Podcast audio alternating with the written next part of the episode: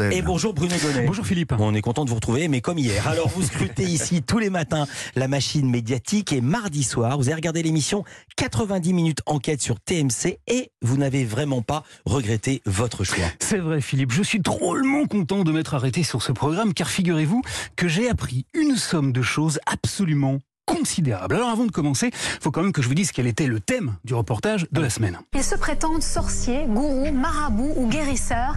Quelles sont leurs méthodes et que valent vraiment leurs prophéties Les fins limiers de la 10 avaient décidé d'enquêter sur les sorcières et les chasseurs de fantômes. Alors, j'ai vérifié la définition dans le dictionnaire ce matin. Une enquête, Philippe, c'est une recherche méthodique qui permet d'établir l'exactitude des faits. Donc, les journalistes ont commencé par rechercher méthodiquement des sorcières et des chasseurs de fantômes. Ça, c'est du matériel d'investigation paranormale. Bonne pioche, ils ont déniché Laetitia qui exerce précisément la profession de chasseuse de fantômes.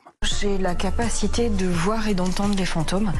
Et donc, euh, j'ai monté une équipe d'enquêteurs en paranormal.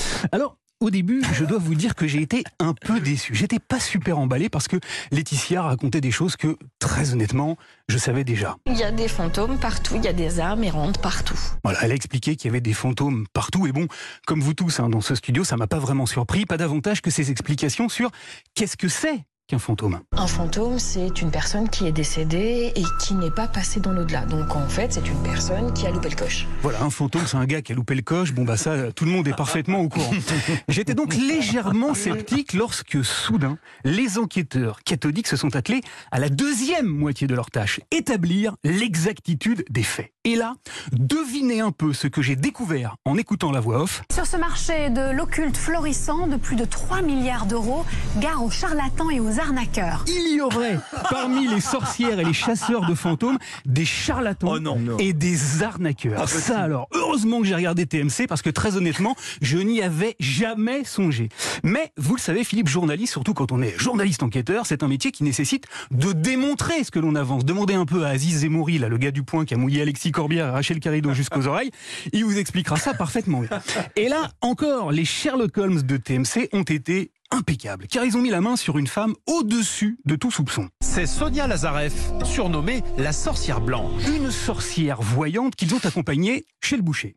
Bonjour monsieur, Euh, qu'est-ce que vous avez comme cœur? Elle y a acheté deux cœurs, des cœurs de veau ou de mouton, on s'en fout, simplement comme le font toutes les sorcières voyantes parce qu'elle avait un boulot très pointu à réaliser. Ça c'est le cœur de la personne que je défends et ça c'est le cœur de ses ennemis. Voilà, pour faire simple, Philippe, Madame Sonia avait des petits rituels à effectuer pour sauver un client qui vient tout juste de se faire larguer. Mais attention, vous savez pas la meilleure?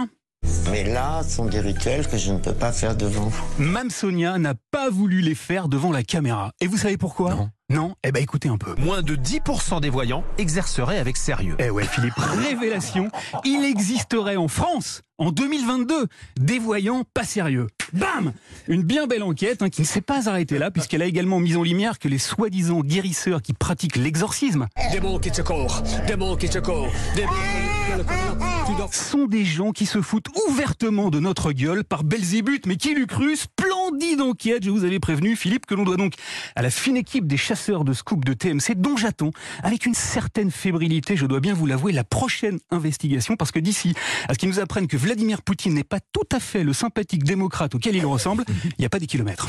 Merci beaucoup Bruno Donnet. À lundi, merci pour ce cœur. Laurent Marion.